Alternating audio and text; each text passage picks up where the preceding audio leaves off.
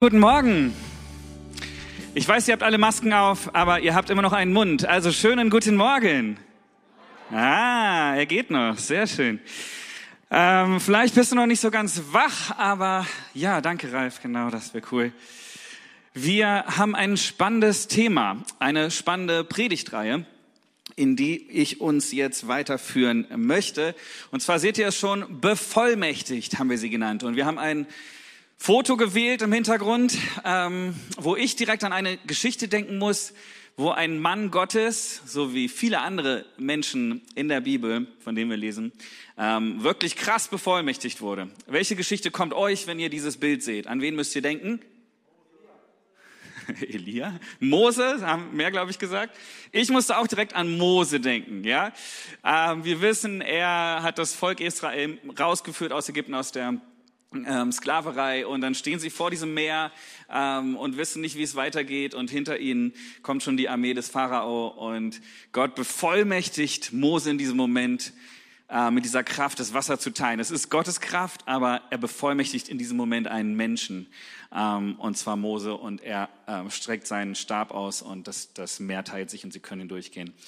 Ähm, was für ein Vorbild, oder? Da kriegen wir direkt so ein bisschen ähm, ja, Gänsehaut.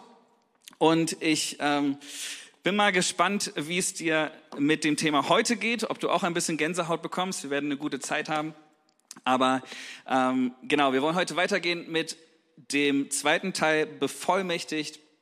Und ich ähm, lade dich ein, dass du deine Bibel aufschlägst, dass du dir Notizen machst, dass du dir versuchst, dein Herz zu öffnen gerade jetzt ähm, und den Heiligen Geist einlädst, dass er zu dir spricht. Ähm, wir hatten letzten Sonntag Matthias hier. Er hat darüber gesprochen, dass wir Kinder Gottes sind.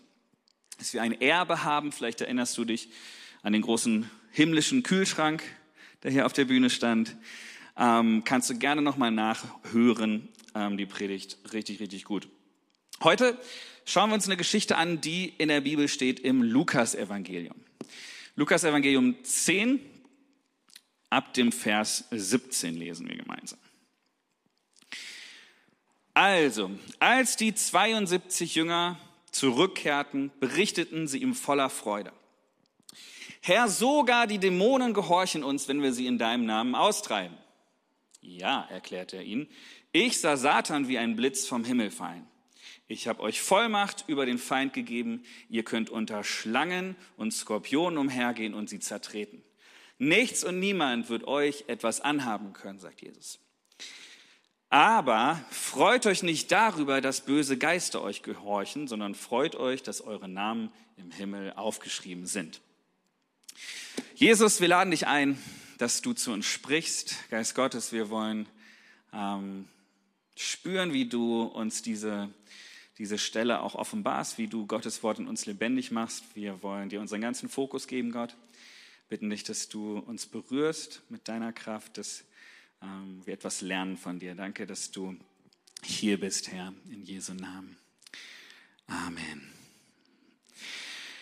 Der Kontext dieser Stelle ist folgender. Also Jesus sucht sich 72 Jünger aus. Ja, wir kennen die zwölf Jünger, aber er sucht sich nochmal eine Gruppe von 72. Es gibt auch die Diskussion, ob es jetzt 70 oder 72 sind und ob da noch eine Symbolik hinter ist und so weiter. Verschiedene Übersetzer haben das jetzt unterschiedlich interpretiert, ist aber nicht so wichtig, okay? Ähm, 70 oder 72, sagen wir jetzt mal, Jünger ähm, sucht Jesus aus und er sendet sie in Zweiergruppen los. Er bereitet sie vor und gibt ihnen genaue Anweisungen, sagt, hey, wenn ihr in die Stadt kommt, dann macht ihr das und macht ihr das nicht. Ähm, und er gibt ihnen den Auftrag und auch die Vollmacht, in seinem Namen ähm, Kranke zu heilen, Dämonen auszutreiben, Wunder zu tun und ähm, das Evangelium zu predigen. Ich musste direkt so ein bisschen an Samurai denken. So, wir haben auch immer eine Zeit, wo wir uns ausrüsten, wo wir uns vorbereiten und dann gehen wir los, auch in kleinen Gruppen und wollen die Welt für Jesus verändern. Und wir wissen nicht genau, wie lange sie dann unterwegs waren, aber man kann davon ausgehen, dass es mehrere Wochen waren.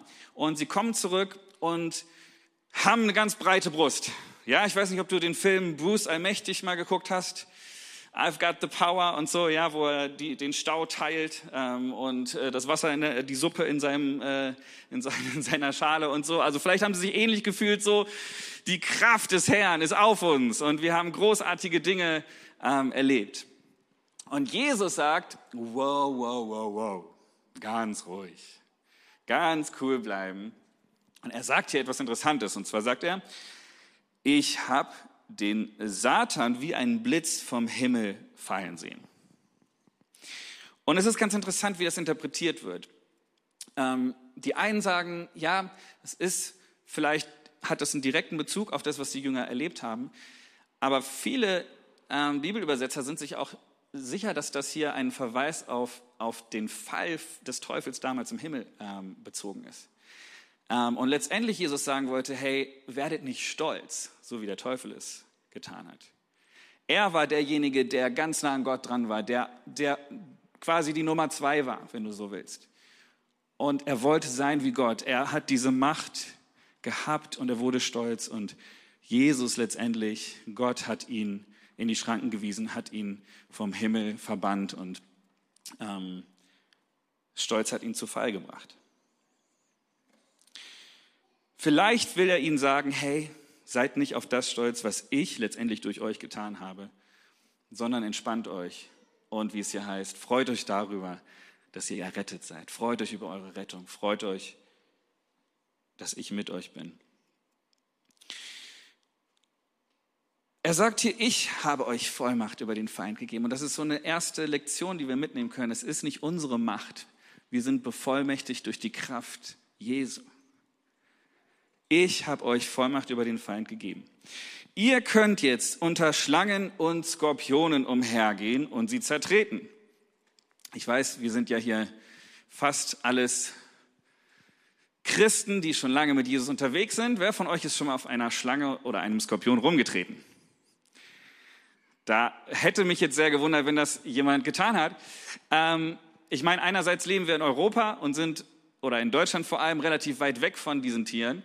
Aber ähm, Jesus hat ja in Israel gelebt und selbst dort ähm, hast du diese Tiere. Aber was er eigentlich sagen wollte, sind sich viele ähm, Exegeten sicher, dass es hier eigentlich gar nicht um die Tiere geht, sondern dass es eine bildhafte Umschreibung für die geistliche, für die dämonische Mächte ist. Mit anderen Worten, ich habe euch Vollmacht über die unsichtbare, über die geistliche Welt gegeben. Kannst dich also entspannen und brauchst heute keine Schlange suchen, auf die du drauf trittst. Nichts und niemand wird euch etwas anhaben können, sagt er. Nicht einmal in der unsichtbaren Welt. Wer von euch glaubt, dass es eine unsichtbare Welt gibt? Darf es ganz ehrlich sein? Es ist interessant, es gab eine Spiegelumfrage 2019. Da wurden 1003 Personen in Deutschland im März 2019 gefragt. Verschiedene Fragen zur unsichtbaren Welt. Die erste Frage war, glauben Sie an einen Gott? Glauben Sie an die Existenz eines Gottes? Und 55 Prozent haben Ja gesagt. Dann war die Frage, glauben Sie an die Existenz von Engeln? Glauben Sie, dass es Engel gibt? 40 Prozent haben immerhin noch Ja gesagt. Das sind jetzt keine Christen, das ist durch die Bank alle Deutschen weg. Nächste Frage. Glauben Sie, dass der Teufel existiert? Nur 26 Prozent haben gesagt, ja, das glaube ich. Und nur 13 Prozent haben an die Existenz der Hölle geglaubt. Ich fand das sehr interessant, das mir nochmal anzuschauen, weil es so stark verdeutlicht, wie unsere Gesellschaft, vor allem in der westlichen Welt, immer säkularisierter wird. Wir versuchen Gott immer mehr rauszunehmen aus der Gleichung. Der Glaube an eine geistliche, an eine unsichtbare Welt, egal ob jetzt gut oder böse, wird immer weniger. Finde ich hochinteressant. Und wenn du dich ein bisschen damit auseinandersetzt, ist es sogar so, dass selbst die, die liberale Theologie, den Versuch unternommen hat, eigentlich so die letzten 100 Jahre, ähm, den Teufel als Person, als, als Widersacher, als Feind eigentlich ähm, ja, wegzureden. Also es wurde versucht zu vermitteln, dass es nicht den Bösen gibt, den personifizierten Bösen, sondern dass es nur das Böse gibt. Und dass das Böse auch das ist, was in uns Menschen quasi drin ist. Ja? Hochinteressant. Und da kannst du dich gerne nochmal mit näher auseinandersetzen. Aber was ich heute sagen möchte und worauf ich schauen möchte, ist, ich möchte schauen, was die Bibel sagt. Wir als Christen haben die Grundlage der Bibel, wir haben das Wort Gottes und das dürfen wir auch heute noch wörtlich nehmen. Und die Bibel ist ganz klar. Die Bibel ist ganz klar, was die Mächte der Finsternis, was den Teufel angeht. Ähm, und ich finde es so spannend, dass es uns anscheinend so schwer fällt, Dinge zu glauben, die wir nicht sehen können, wenn wir jetzt um Religion, wenn es um Religion geht, aber im Alltag total klar ist, dass es manche Dinge gibt, die wir nicht sehen können. Ja? Ich gebe euch mal ein Beispiel. Wind. Wer von euch kann Wind sehen? Keiner. Wir können alle die Auswirkungen von Wind sehen und wir glauben und wissen, ich glaube, keiner hier würde sagen, nee, Wind gibt es nicht. Erdanziehungskraft. Ihr alle glaubt, wenn ich dieses Mikro fallen lasse, dass es runterfällt, oder? Ihr seht die Erdanziehungskraft nicht, aber ihr glaubt an die Auswirkungen, ihr glaubt, dass sie da ist. Mikrowelle. Du stellst das Essen da rein, du machst, drückst einen Knopf, du siehst nichts, es brummt nur so ein bisschen. Aber du glaubst daran, dass dein Essen danach warm ist, wenn du es wieder rausholst. Und trotzdem fällt es uns so schwer, die unsichtbare Welt ernst zu nehmen und daran zu glauben. Und ich glaube, wir als Christen sollten wieder neu ein Verständnis bekommen und nicht verwirrt werden, wenn es um die unsichtbare Welt geht. Wenn du die Nachrichten anmachst, dann fällt es uns auch nicht schwer, an die Existenz von Leid, von Ungerechtigkeit, von Tod, von Krankheit zu glauben, weil wir dessen Auswirkungen auch jeden Tag sehen. Wie sieht es jetzt aber mit dem Teufel aus? Wie sieht es mit den Mächten der Finsternis aus? Lass uns mal schauen, was die Bibel sagt. Also, wenn wir der Bibel glauben, und ich hoffe, das tun wir als Christen, dann werden wir feststellen, der Teufel ist real. Ganz egal, wie du ihn jetzt nennen willst, es gibt ihn. Wie genau der aussieht, ob er jetzt irgendwie zwei Hörner hat oder ob er eine Engelsgestalt hat oder ähm, so wie in den Filmen er versucht wird darzustellen, ähm, das sei jetzt mal dahingestellt. Aber viel spannender, was wir uns heute anschauen wollen, sind seine Eigenschaften. Die Eigenschaften des Teufels, mit denen er beschrieben wird in der Bibel. Das Erste, was wir lesen, ist Vater der Lüge. Er ist der Vater der Lüge. Er hat es perfektioniert, Lügen, dir Lügen einzureden, Lügen zu gebrauchen, um dich zu verwirren, um dir zu schaden. Das ging schon im Garten Eden los, ja, wo wir von der Schlange lesen. Hat Gott wirklich gesagt? Ich will Zweifel sehen. Hat er wirklich gesagt, dass du nicht von dem Baum essen darfst? Hat Gott das wirklich? Na. Das ist der Vater der Lüge. Er ist ein Ankläger, wird er beschrieben. Er klagt nicht nur dich an, ganz persönlich vielleicht kennst du das so, dass er kommt, dass du diese Gedanken kennst und spürst, wo du denkst, wow, was ist das? Wer sagt mir da, dass ich nichts wert bin? Wer sagt mir, dass ich es eh nicht schaffen werde, dass ich hässlich bin, dass ich...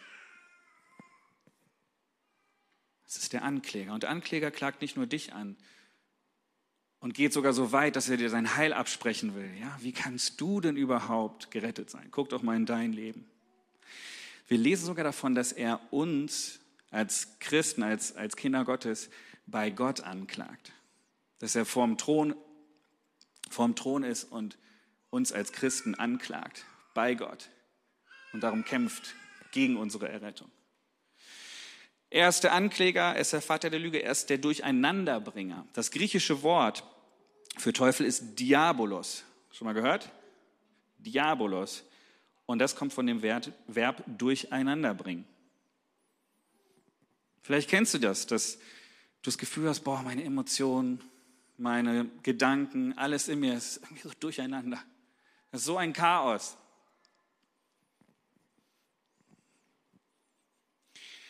Er ist der Zerstörer. Er will Ehen, er will Familien, er will dich zerstören. Er sieht Zwietracht.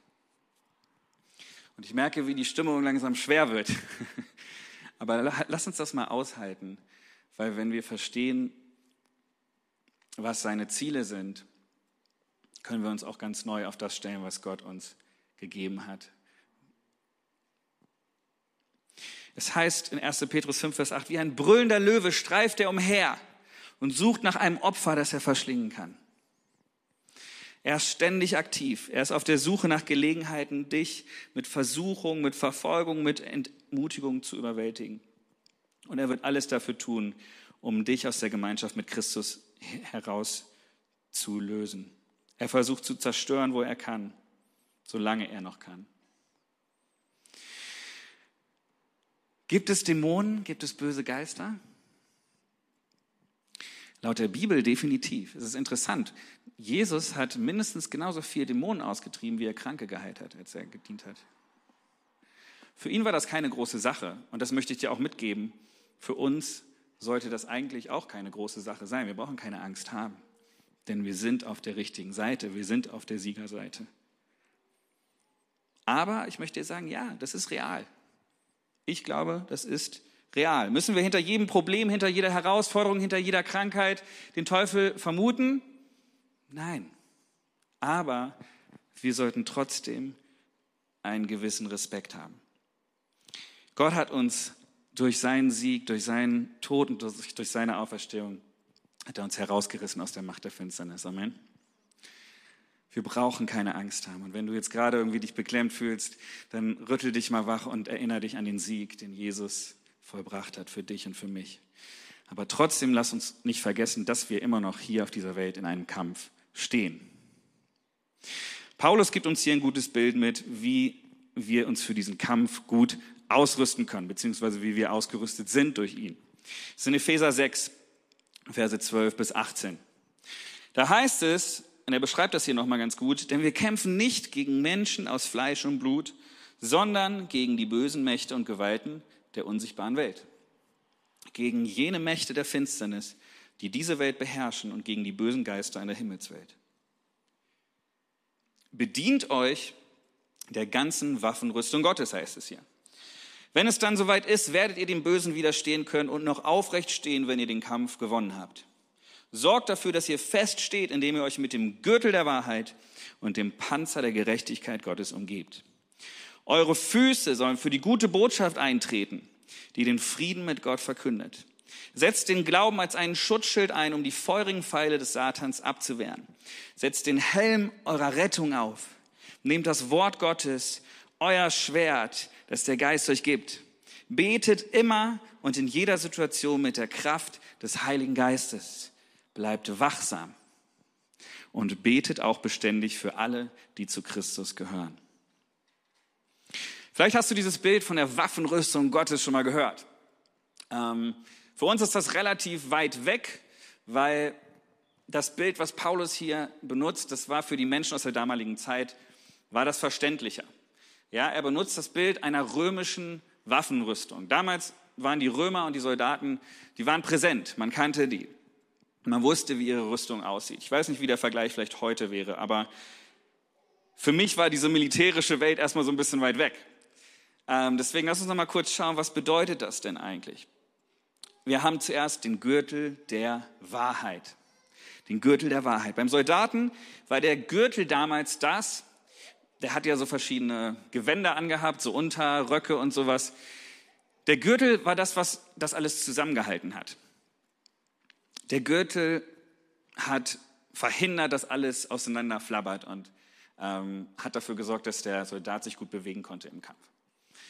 Und der Vergleich hier ist, ja, auch unsere Gedanken können manchmal wie so ein flatterndes Unterkleid sein, wo einfach so viele Gedanken in uns sind, so viel da ist, dass wir uns gar nicht richtig fokussieren können.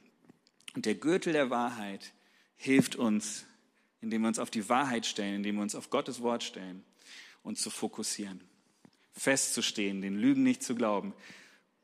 Und das will der Gürtel der Wahrheit tun. Er hält unsere Gedanken zusammen. Hast du mal versucht, nichts zu denken? Einfach mal zu sitzen und nichts zu denken? Das funktioniert nicht, oder? Also ich kann das nicht. Ähm, da sind so viele Gedanken in uns. und der Teufel kommt und versucht uns ständig zu belügen. Du schaffst das nie. Du bist nutzlos. Du hast das eh nicht drauf. Aber Gott sagt immer wieder andere Sachen. Er will uns umgürten mit seiner Wahrheit. Er sagt, dass wir alles schaffen mit seiner Hilfe, dass wir keine Angst haben brauchen. Gürtel der Wahrheit. Stell dich immer auf die Wahrheit und lass keine Lügen zu in deinem Leben. Das Zweite, was wir lesen, ist der Panzer der Gerechtigkeit. Der Brustpanzer war beim Soldaten so das, was aus Metall war und so oben halt den Brustbereich und vor allem das Herz und die wichtigsten Organe geschützt hat. Also ganz, ganz wichtig für den Soldaten. Wenn wir als Christen treu und gehorsam gegenüber Gottes Werten und in Gemeinschaft mit ihm leben, dann verspricht er uns seinen Schutz. Er verspricht uns, uns zu schützen. Deswegen heißt es für uns, nach Heiligkeit zu streben. Zumindest zu versuchen, ein heiliges Leben zu leben, so gut wir können. Und im Umkehrschluss bedeutet das auch, dass fehlende Heiligkeit uns verwundbar machen kann. 2. Korinther 7, Vers 1 sagt, deshalb wollen wir uns von allem reinigen, was unserem Körper oder unserem Geist schaden könnte. Denn wir fürchten Gott und deshalb streben wir nach einem geheiligten Leben. Wenn wir Jesus kennenlernen, wenn wir ihn aufnehmen in unser Leben, bedeutet das nicht, dass wir bis zu unserem Tod einfach nur Däumchen drehend da sitzen können und ähm, warten, bis wir heimgeholt werden, sondern Gott möchte, dass wir uns verändern. Gott möchte, dass wir in, in eine Entwicklung reinkommen, dass wir wachsen, dass wir immer mehr so werden wie, wie Jesus. Und deswegen nimm das ernst. Der Panzer der Gerechtigkeit ist das, ist dieses Mindset von, ja, ich will Gottes Willen tun, ich will ihm immer ähnlicher werden und seinen Willen tun. Das dritte sind die Schuhe des Evangeliums, nennen wir sie mal. Das Evangelium, die gute Nachricht der Erlösung durch Jesus, sie gibt uns festen Stand. Du musst als Soldat musst du gut stehen können. Du brauchst gute Stiefel. Und das fordert uns heraus, weil es bedeutet ganz praktisch, dass wir das, was wir selber erlebt haben, nicht für uns behalten sollen, sondern dass wir es weitergeben sollen. Das ist auch ein Teil des Kampfes, wenn du so willst. Wir sind dazu berufen, dazu bevollmächtigt, das Evangelium weiterzugeben. Das, was Jesus damals getan hat, was er heute in unserem Leben tut, das weiterzugeben, Zeugnis zu geben, deinen Kindern zu erzählen, wie gut Gott ist, sie zu prägen, auf der Arbeit, in der Schule, was auch immer, Gelegenheiten zu nutzen. Es stärkt dich. Du wirst selber gestärkt. Also bring Gottes Liebe in die Welt, sei ein Zeuge. Ja, wir sind gesegnet, um ein Segen zu sein. Das sollen die Schuhe des Evangeliums ausdrücken. Das vierte ist das Schild des Glaubens. Vielleicht kennst du noch so die Asterix-Filme und die Römer mit ihren Riesenschildern und dann haben die irgendwie Formationen gehabt, ähm, Schildkröte oder sowas. Und du sahst nur noch so die Schilder. Kennt ihr das noch? Die Szenen so? Da kam irgendwie keiner rein. Das Schild war so damals dazu da, wirklich den ganzen Körper zu schützen. Du konntest dich da so hinterhocken und dann war wirklich alles irgendwo mehr oder weniger geschützt. Dieses Bild soll uns helfen, unser Vertrauen auf Gott zu setzen. Das Schild des Glaubens, das bedeutet, dass wir unseren Glauben so groß wie möglich machen sollten. Alles dafür tun, dass unser Glauben wächst und dass er nicht schrumpft, dass unser Schild so groß wie möglich ist. Und das ist eine persönliche Sache, das, was dir vielleicht persönlich hilft, ähm, deinen Glauben zu stärken. Tu das so viel du kannst. Wenn das Lobpreismusik hören ist im Auto oder zu Hause oder was auch immer, dann tu das, wenn es deinen Glauben stärkt. Wenn das ähm, Gebetsspaziergänge sind, dann tu das. Oder vielleicht in einer Kleingruppe wird dein Glauben gestärkt. Ähm, im Gottesdienst, besuch den Gottesdienst. Ähm, alles, was deinen Glauben stärkt, die Bibel lesen, Bücher lesen, die dich weiterbringen. Und hier wird auch verheißen, dass wenn wir das tun, wenn wir unseren Glauben stärken, dann wird dieses Schild uns vor den Pfeilen, vor den brennenden Pfeilen des Feindes schützen. Diese brennenden Pfeile, damit ist es Versuchung gemeint. Angriffe des Feindes. Das nächste Bild, was er gebraucht, ist der Helm des Heils. Boah, ich hätte gern so eine richtige Rüstung hier dabei gehabt, irgendwie und Zöf hier hingestellt und dann so, damit wir es ein bisschen plastischer haben. Aber Helm des Heils ist so wichtig, weil das Effektivste, was du im Kampf treffen kannst bei deinem Gegner ist, der Kopf. Und deswegen ist es auch so wichtig, dass wir hier aufpassen, dass unser Kopf geschützt ist. Der Kopf steht sinnbildlich für meine Gedanken. Der Helm des Heils, er schützt also meinen Kopf, meine Gedanken. So oft will der Teufel kommen und uns Zweifel einsehen, uns Gedanken ein, einreden. Wir wären es nicht wert, wir, er will uns sogar das Heil absprechen. Du willst errettet sein?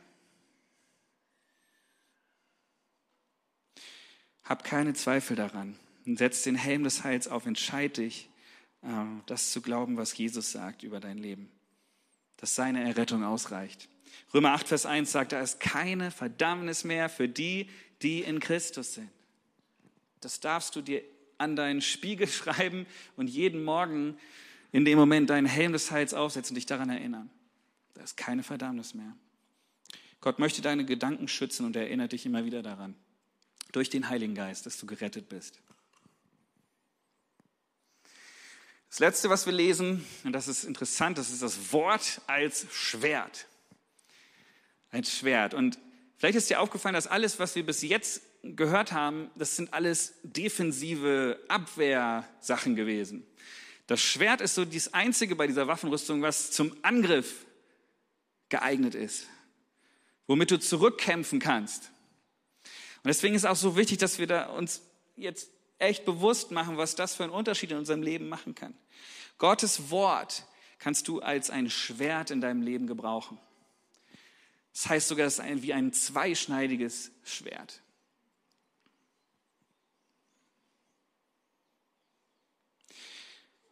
Schau dir an, wie Jesus das gemacht hat. Wenn du Jesus äh, Geschichte liest, wie er in der Wüste eine Begegnung mit dem Teufel hat und die kennen wir vielleicht, die Geschichte, und, und er versucht ihn und will Jesus ähm, dazu bringen, seine Macht abzugeben und sich vom Teufel zu beugen.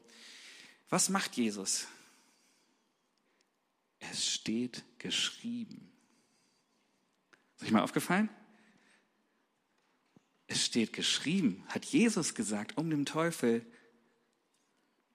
eins auszuwischen, um dem Teufel zu entfliehen, um ihn in seine Schranken zu bringen.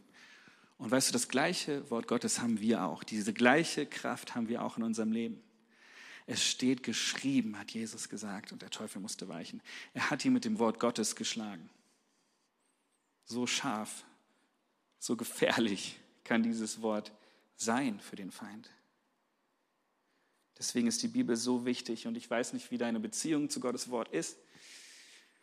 Ob es bei dir gerade eher so ein kleiner Dolch ist, der irgendwo in der Ecke liegt, oder ob es ein mächtiges, großes Schwert ist, weil du es kennst, weil du weißt, wie du das einsetzen kannst.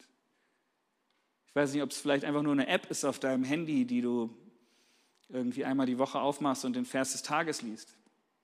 Das ist besser als nichts, aber ich möchte dich echt herausfordern, dass du deine Waffe schmiedest, dass du deine Waffe kennenlernst, dass du lernst, damit zu kämpfen.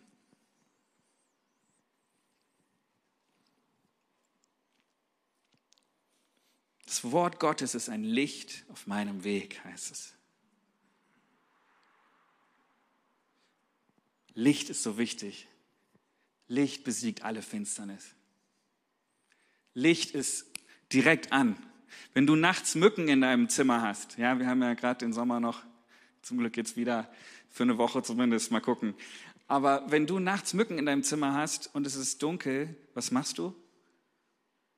Entweder du legst dich, du hältst es aus und schläfst weiter, aber wenn du das Problem lösen willst, dann machst du das Licht an. Du machst das Licht an und erledigst die Mücke, um zu sehen, um Licht hineinzubringen in die Finsternis. Das Licht ist direkt da. Das, da, wo, wo Licht ist, kann keine Finsternis sein. Mach dir das bewusst. Das Wort Gottes ist unser Licht, was den Unterschied macht, was uns hilft, gegen die an Anfeindungen des Teufels zu kämpfen.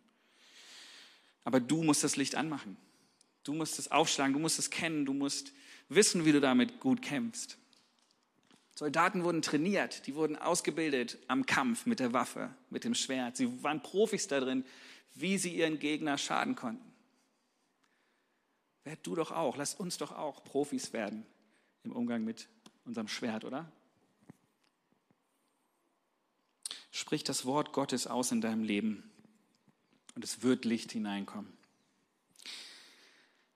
Ich weiß nicht, wie dir das geht mit diesem Bild von der Waffenrüstung. Das vielleicht zu weit weg ist, vielleicht zu abstrakt für dich. Aber vielleicht hilft es dir auch, dich neu zu erinnern, dass Gott dich eigentlich schon bevollmächtigt hat mit allem, was du brauchst, um diesen Kampf zu kämpfen.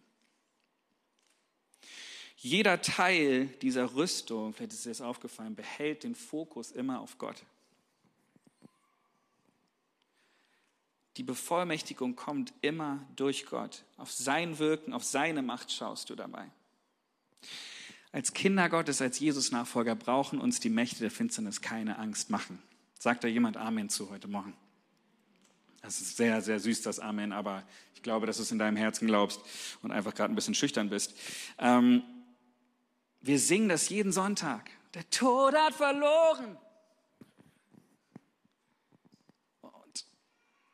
Ich weiß nicht, wie es dir Montag geht, wenn wir Sonntag nach Hause kommen und wir fühlen uns hier wie die Superhelden und ähm, keine Ahnung, wie, wie Spider-Man oder so. Und am Montag spielen wir das nicht mehr so. Und dann sind wir wieder Peter Parker, wenn du weißt, was ich meine. Also so, ich wünsche mir so sehr, dass wir unabhängig von einem Sonntagserlebnis, von einem Gottesdiensterlebnis, dahin kommen, dass wir sagen können, ja, ich weiß, wer ich bin und ich weiß, wie ich mit den Mächten der Finsternis umgehen muss. Ich habe keine Angst, ich fürchte mich nicht, weil ich weiß, ich bin im Siegerteam. Ich weiß, mein Gott hat schon gesiegt. Mein Gott ist größer, mein Gott ist stärker. Weißt du, was Zebaoth heißt? Hier oben steht es irgendwo, da oben. Jahwe Zebaoth ist der Herr der Herrscharen. Er ist der Herr der Herrscharen. Er hat die Mächte, seine Mächte auf seiner, auf seiner Seite und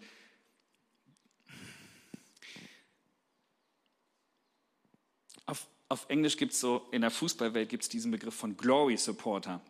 Ich habe es schon mal gehört, das sind so die, sagt man zu den Leuten, die halt immer für das Team sind, was halt auch gewinnt. So in Deutschland wäre das jetzt so ein Bayern-Fan, okay?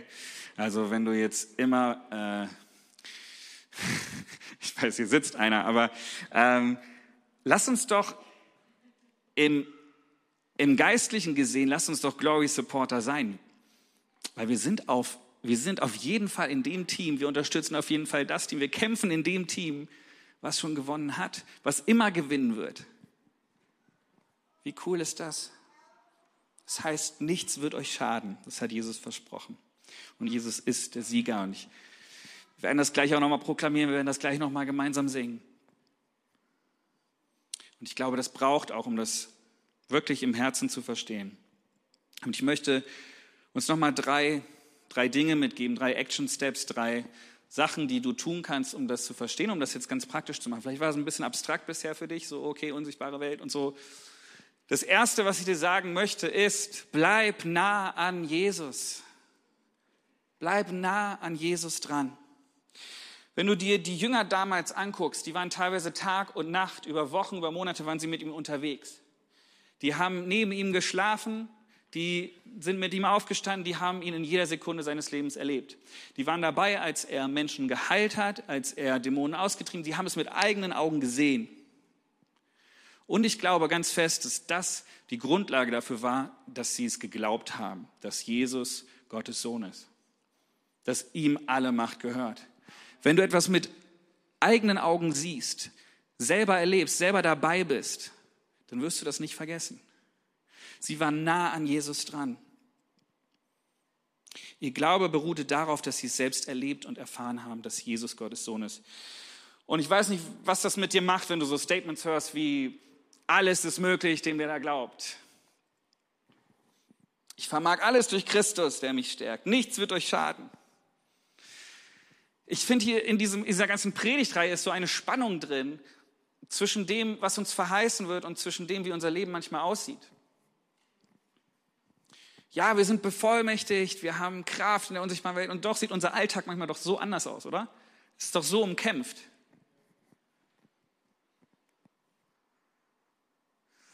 Vielleicht sagst du, hey, das sind alles irgendwie nette, nette T-Shirt-Sprüche, die du äh, da gerade zitiert hast. Ich habe das noch nie erlebt. Mein Leben ist gerade richtig beschissen. Vielleicht sitzt du hier und sagst es. Und du wünschst dir, diese Vollmacht. Du wünschst dir Durchbrüche in deinem Leben. Du wünschst dir, dass Gott etwas verändert. Aber du siehst es nicht. Und das ist real. Ich kann dir nicht die Antwort geben, warum das so ist. Und ich kann jetzt auch nicht auf die Theodizee-Frage, auf die Leitfrage und solche Sachen jetzt eingehen. Aber ich glaube trotzdem, Gott ist bei dir in deiner Not. Gott ist bei dir in deiner Krise. Und manchmal brauchen wir, so hart es klingt, auch mal, dass wir durch die Täler dieses Lebens gehen, um wieder hinzukommen zu diesem Punkt, wo wir sagen, ich brauche Jesus. Ich will wieder nah bei ihm sein. Bleib nah an Jesus. Ich wünsche mir, dass wir nicht erst Krisen erleben müssen, um Gott zu erleben. Ich wünsche mir, dass wir nicht Religion erleben, sondern dass wir den lebendigen Gott erleben. Ich wünsche mir nicht mal, dass wir Kirche erleben, so cool Kirche auch ist. Aber ich wünsche mir für jeden von uns, dass wir den lebendigen Gott erleben. So wie die Jünger damals Seite an Seite mit Jesus waren. Er ist nicht körperlich jetzt hier, aber er ist durch den Heiligen Geist in uns. Bleib nah an Jesus. Wir brauchen Vertrauen in die Autorität Jesu. Ich möchte mich ausstrecken, größere Dinge zu erleben als bisher. Dieses Vertrauen kommt aus der Nähe, aus der Beziehung mit Jesus. Und eine Sache möchte ich dazu auch noch sagen, lass uns nicht den Fehler machen, die Vollmacht, die Gott uns gegeben hat, mehr zu lieben als denjenigen, von dem wir sie bekommen haben. Lass uns nicht die Auswirkungen mehr lieben als denjenigen, der es verursacht. Wir können uns so schnell um so viele Sachen drehen und uns ablenken lassen. Und ich glaube, auch da ist eine Strategie hinter, ist eine Taktik hinter, um uns durcheinander zu bringen, um uns abzulenken. Denn was der Feind nicht will, ist, dass wir nah an Jesus sind. So lass uns uns immer wieder erinnern, dass er die Quelle ist. Lass uns zurückgehen zu ihm. Lass uns niemals vergessen, dass es seine Macht ist. Und nicht stolz werden. Wir haben die Dämonen. Nein, haben wir nicht. Wir machen uns eins mit demjenigen, der die Macht hat. Und er wirkt durch uns. Das ist ein, das ist ein, ein Mysterium, dass er das tun will. Aber erinnere dich, dass es seine Macht ist. Bleib nah an Jesus. Aus eigener Kraft können wir nichts tun. Aber wenn wir uns eins machen mit seiner Kraft, ist alles möglich. Also bleib nah an Jesus. Das Zweite, was ich uns mitgeben will, ist, ja, wir haben keine Angst und wir haben Autorität über die ähm, geistliche, über die, die unsichtbare Welt. Aber trotzdem glaube ich, ist es gut, einen gesunden Respekt zu haben. Hab einen gesunden Respekt vor den Mächten der Finsternis. Ich vergleiche das mal so mit dem Bild vom Feuerwehrmann. Ja, ein Kumpel von mir ist Feuerwehrmann und der hat Respekt vor dem Feuer der weiß ganz genau, wie viele Atemzüge Rauch du einatmen musst, um, äh, damit, bis es vorbei ist. Und deswegen setzt er seine Maske auf. Aber er ist vorbereitet. Er hat keine Angst vor dem Feuer. Er weiß, wie er damit umgehen muss. Er hat Respekt davor, aber er ist ausgerüstet. Er hat ein Team um sich und er weiß, was zu tun ist, um nicht im Feuer verbrannt zu werden, sondern er kann anderen noch helfen. Ich finde dieses Bild so cool. Lass uns so auch mit den Mächten der Finsternis umgehen. Lass uns Respekt vor ihnen haben und dem Teufel keinen Raum geben. Geben, geben, geben ist hier so ein wichtiges Wort. Aber lass uns keine Angst haben. Gottes Allmacht sollte niemals eine Entschuldigung dafür sein, unverantwortlich zu handeln. Ich sage das nochmal. Gottes Allmacht sollte niemals eine Entschuldigung für uns sein, unverantwortlich zu handeln. Wir haben festgestellt, diese Mächte sind real. Und wir stehen in einem Kampf. Warum sollten wir unverantwortlich damit umgehen? Gott ist allmächtig, aber doch leben wir in Verantwortung, wachsam zu sein. Sagt uns Paulus auch ganz klar. Seid wachsam, bleibt wachsam, betet füreinander. Also lasst uns unsere geistlichen Augen aufmachen. Ganz wichtig ist mir in diesem Kontext gesunder Respekt auch nochmal dieses Thema, pass auf, womit du dich füllst. Pass auf, womit du dich füllst. Wir leben in einer Zeit mit unseren Handys und keine Ahnung was, wo so viel Schrott, so viel Mist mit zwei Klicks irgendwie bei dir sind. Und es ist so leicht wie noch nie, ganz viel Müll in deinem Leben, in deiner Seele aufzuladen. Und du hast die Verantwortung, das nicht zu tun, das zu verhindern. Ich glaube, es hat einen Effekt auf dich, wenn du dir gewisse Filme rein, reinziehst. Ich, ich verstehe nicht, wie Leute sagen können, hey, ist doch nur ein Horrorfilm, ist doch nur Saw, irgendwas. Ich kann mir so einen Mist, entschuldigt, nicht reinziehen. Ich weiß, dass es was mit mir macht und dass ich, dass ich Türen aufmache in meinem Herzen, in meinem Leben, in meiner Seele, die ich gar nicht aufmachen will und wo ich ganz genau weiß, der Heilige Geist freut sich da nicht drüber. Ja, Julian, das ist aber nicht so schlimm. Das ist ja irgendwie nur ein Film. Ich glaube, es macht einen Unterschied. Es ist vielleicht nicht das eine Mal, aber du machst eine Tür auf und es wird so langsam, aber sicher überall ein bisschen dreckiger.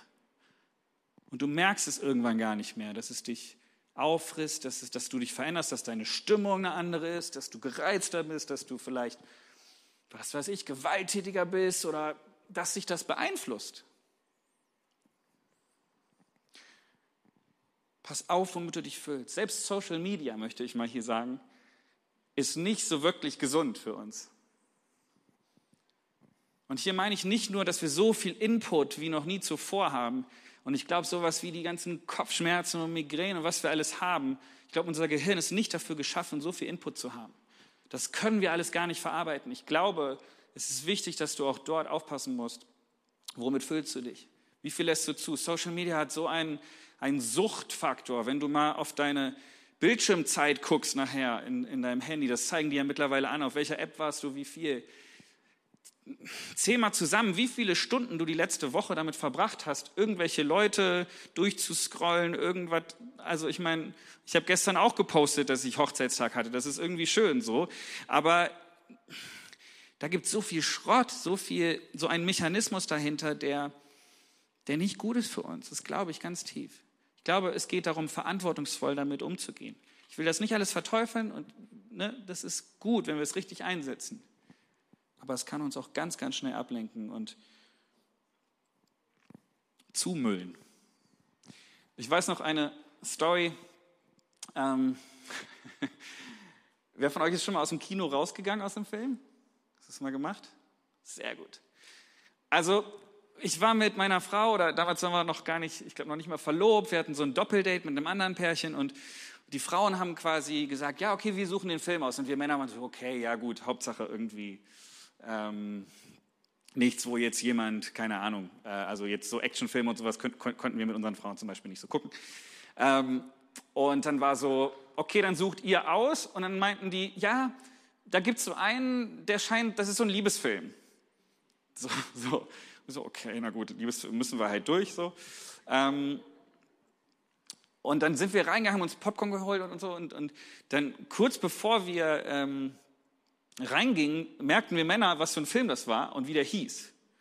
Und zwar hieß der Sex in the City. Und wir waren so, äh, okay, ähm, also Liebesfilm, sagt er, ja, ja, ja, das ist bestimmt nicht so schlimm und so weiter. Ne? Und wir sitzen da und ich glaube, nach zehn Minuten spätestens waren da, war da eine Sexszene nach der anderen. So groß, ja. Ähm, Im Kino, da ist ja auch alles dunkel und so, du hast ihn voll aufmerksam. Und unsere Frauen saßen dann nur so, äh, ist gleich vorbei. Und äh, wir haben dann gesagt, nee, komm, da, tun wir uns nicht an, das ist nicht gut für uns. Wir sind alle raus aus dem Kino. Das ist das erste Mal, dass ich das gemacht habe. Warum? Weil, ich ganz, weil wir ganz genau wussten, weil wir entschieden waren, wir wollen verantwortungsvoll mit dem umgehen, womit wir uns füllen. Das ist nicht gut. Pornos nicht gut. Ich hoffe, das wissen wir alle. Du hast die Verantwortung, diese Seiten nicht aufzurufen, diese Filme nicht zu starten. Es macht was mit dir. Du kannst mir nicht erzählen, dass es dich nicht beeinflusst. Es heißt, gebt dem Teufel keinen Raum. Das heißt nicht, der Teufel nimmt sich den einfach, sondern wir geben aktiv ihm letztendlich die Erlaubnis, gewisse Dinge in uns hineinzubringen. Deswegen ist es unsere Verantwortung, ihm den Raum nicht zu geben und wenn wir ihn ihm gegeben haben, den Müll auch wieder aus, aufzuräumen und ihm diesen Raum wieder wegzunehmen. Das zu bekennen bei Jesus, uns nicht zweimal belügen zu lassen vom Teufel. Hey, schau mal, jetzt hast du das doch hier alles schon. Wie soll Gott dich denn jetzt noch annehmen? Da will er wieder kommen und mit seinen Lügen kommen und, und, und dich durcheinander bringen. Sondern stell dich aufs Blut Christi und sag, hey, ich kehre um, ich bekenne, das ist nicht gut und ich will den, den ganzen Müll raus aus meinem Leben, aus meinem, aus meinem Herzen haben. Hab einen gesunden Respekt, aber keine Angst. Und mein dritter Punkt ist, nutze die Kraft des Gebets. Nutze die Kraft des Gebets. Das ist die Power, die den Unterschied macht in unserem Leben. Gebet verbindet dich mit demjenigen, der die Quelle der Macht ist. Reinhard Olonska hat mal gesagt, Gebet heißt nicht Gott umzustimmen, sondern sich auf Gott einzustimmen. Finde ich so cool. Wir stimmen uns ein auf den allmächtigen Gott. Gebet bringt dich jedes Mal in Abhängigkeit von dem, dem alle Mächte der Finsternis untertan sind.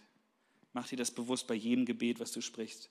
Paulus sagt uns das, hey, betet immer und in jeder Situation mit der Kraft des Heiligen Geistes.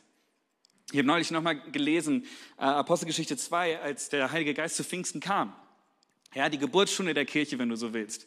Und da heißt es dann, plötzlich ertönte vom Himmel ein Brausen wie das Rauschen eines mächtigen Sturms. Ich weiß nicht, was ihr machen würdet. Ihr sitzt jetzt alle hier so gechillt, aber stellt euch mal vor, jetzt auf einmal wäre hier wirklich richtig Bambule und ein, ein mächtiger Sturm. Ich glaube, wir würden alle rauslaufen, weil wir Angst hätten. Aber diese, dieselbe Auferstehungskraft, die Jesus von den Toten hat auferwecken lassen, Sie lebt in uns, den Heiligen Geist. Wir haben ihn. Lass uns mit dieser Power beten. Lass uns daran denken, wenn wir beten. Wow, da ist ein Sturm, der kommen will. Der, da ist Kraft in dem Gebet. Nutzt die Kraft des Gebets. Nutzt den Namen Jesus. Ich liebe das so, mein Gebet abzuschließen mit, im Namen Jesus haben wir gebetet. Der Name Jesus bringt die Finsternis zum Beben.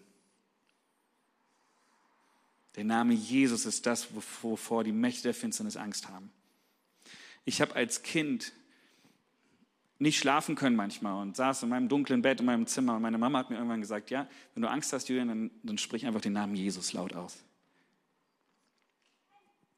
Ich habe das gemacht.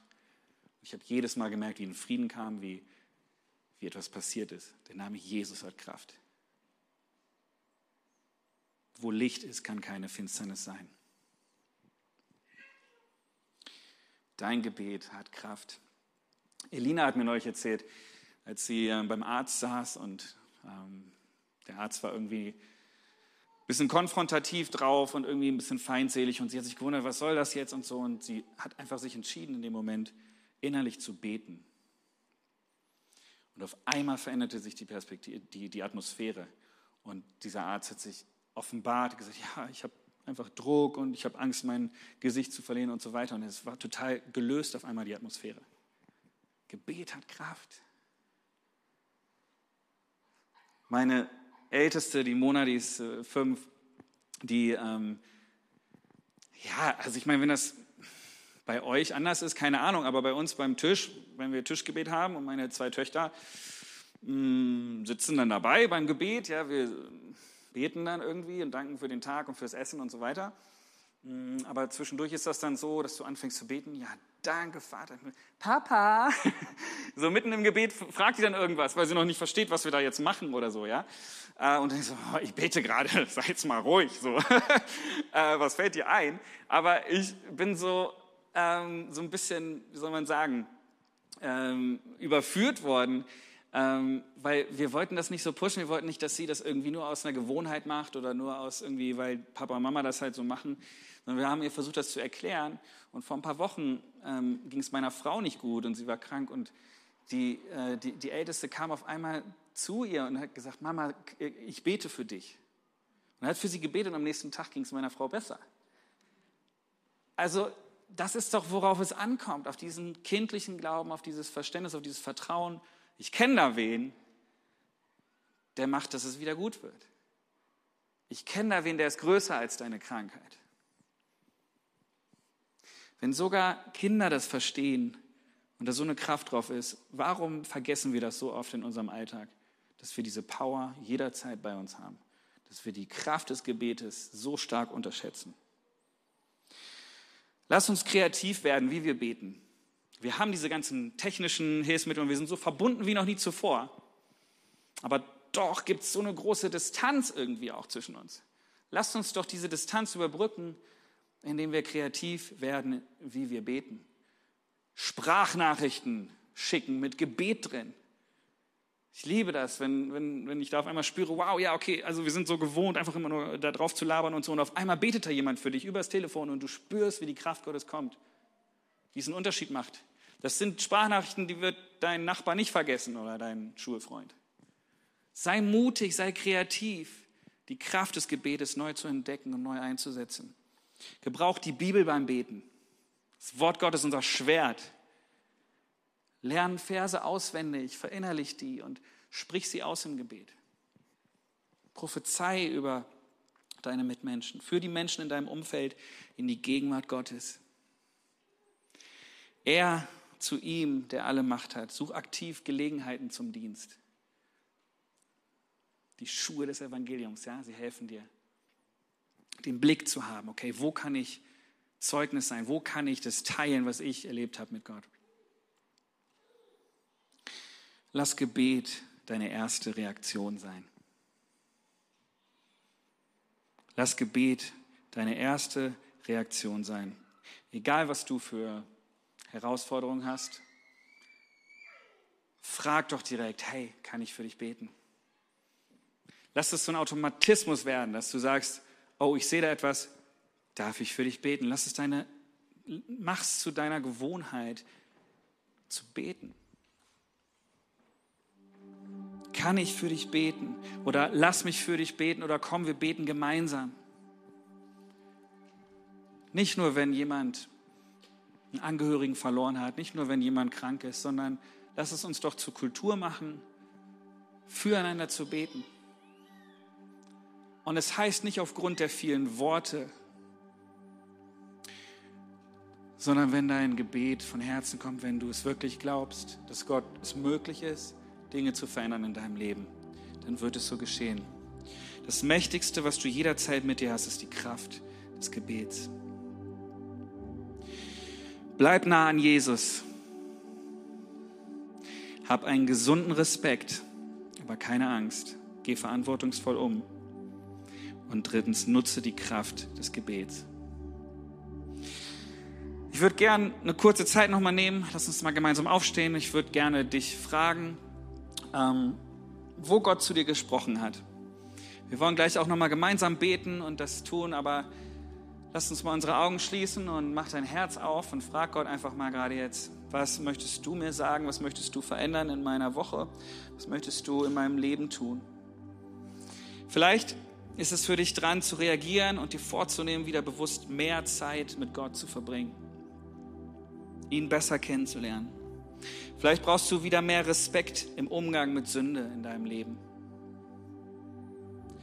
Vielleicht musst du Dinge ganz bewusst rausschmeißen, die Tür wieder zumachen.